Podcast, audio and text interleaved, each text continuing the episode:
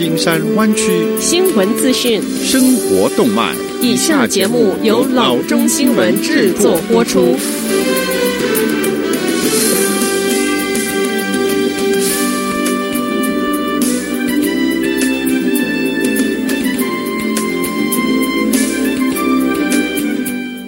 各位听众，大家好，欢迎来到老中广播电台的节目，我是君君。我们首先来关注今天的旧金山湾区地方消息。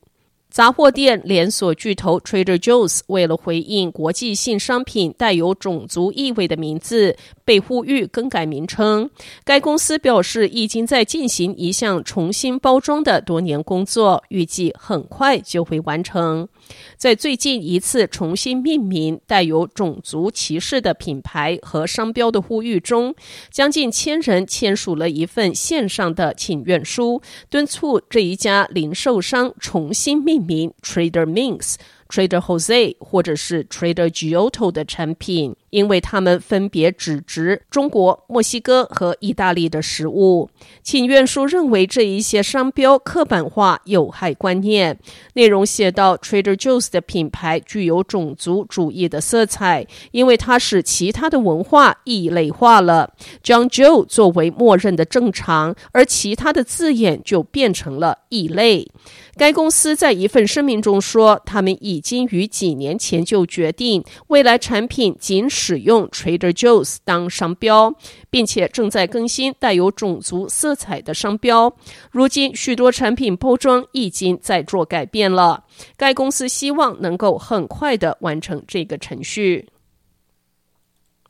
下则消息，《Wall Street Journal》一篇报道称。Walt Disney Company 迪士尼公司已经大幅削减在 Facebook 和 Facebook 旗下 Instagram 投放广告的预算，这是这一家社交网络平台遭遇的最新挫折。由于 Facebook 对平台上仇恨言论所采取的行动和政策。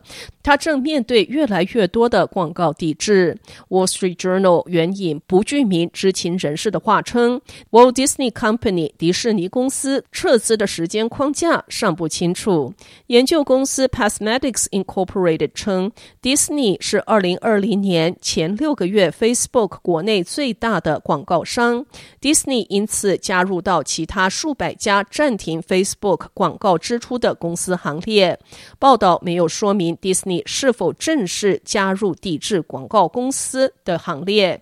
一些公司如 Starbucks，出于对 Facebook 仇恨言论的不满和其他的担忧，正在撤回这一家社交媒体平台的广告，但并没有正式加入 Stop Hate for Profit 的活动。此外，疫情带来的负面经济影响也造成公司广告预算的削减。Facebook 表示，他不对个别广告商发表意见。该公司在周一一份电子邮件声明中说。Facebook 每年投入数十亿元保护我们的社区，并不断与外部专家合作审查和更新 Facebook 的政策。下次消息，七位民选官员发表联合声明，呼吁让选民决定是否为南湾和 San Francisco 之间的 Caltrain 服务提供资金。联邦众议员 Jackie Speier、Anna Eshoo。加州参议员 Jerry Hill、Kevin Mullin、Mark Berman、San Mateo 县监事 Dave Pine 和 Belmont 副市长 Charles Stone 周日发表这一个声明，对 San Francisco 监管机构上周对将销售税措施纳入投票进行抵制作出回应。在 COVID-19 疫情期间，Caltrain 的乘客数量急剧下降，人们担心它的财政困难可能会造成永久的服务停止。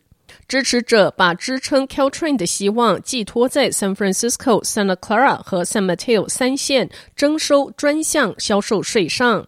近一年来，谈判一直旨在通过让 Caltrain 获得稳定的资金，从而帮助乘客。声明说，他没有自己的资金来源，车票收入只带来百分之七十运营成本。每年乘客都面临线路停运的风险。现在离午夜还有一分钟，列车真的可能会无法再出现在月台上。San Mateo 县监事和为 Peninsula Joint Powers Board 运营 Caltrain 的 San Mateo County Transit District SamTrans 已批准将该措施纳入该地区十一月的投票，但 San Francisco 和 Santa Clara 两县监事会以及 San Francisco Municipal Transportation Agency 和 Santa Clara Valley Transportation Authority 的领导者也必须同意这个措施。 销售税最初是为了资助 Caltrain 电气化，但是 Caltrain 现在需要的却是最基本的运营资金。Caltrain 称，他的工作日平均乘客人数在疫情前是六点五万人，在疫情的期间是下降了百分之九十五。Caltrain 广受欢迎，但他真的可能会在没有资金的情况下完全关闭。这些民选官员在声明中说，为了防止这种情况发生，立法机构通过了一项允许公众做出决定的法令。如果投票措施通过，销售税将能够帮助 Caltrain 继续运行。下次消息：San Francisco 公共健康局局长 Grant Colfax 上周五表示，加州正在经历新冠病毒卷土重来，而城市 Zuckerberg General Hospital 住院的患者平均年龄只有四十一岁。他说，这一个发现表明，这种病毒不仅严重影响老年人和最虚弱的人，而且还影响更年轻、更健康的人。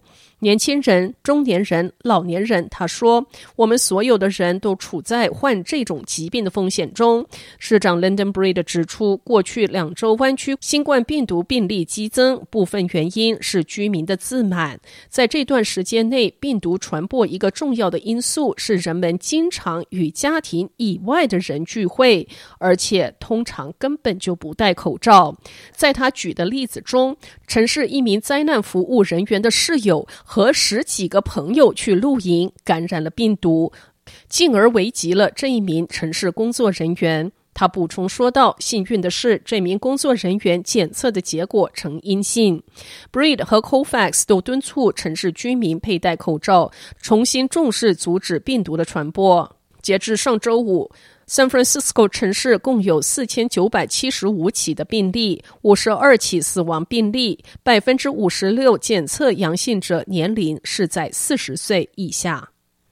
好的，以上就是生活资讯。我们接下来关注一下天气概况。今天晚上湾区各地最低的气温是五十六度，明天最高的气温是六十六度到七十九度之间。好的，以上就是生活资讯以及天气概况。新闻来源来自 triple w dot news for chinese dot com 老中新闻网。好的，我们休息一下，马上回到节目来。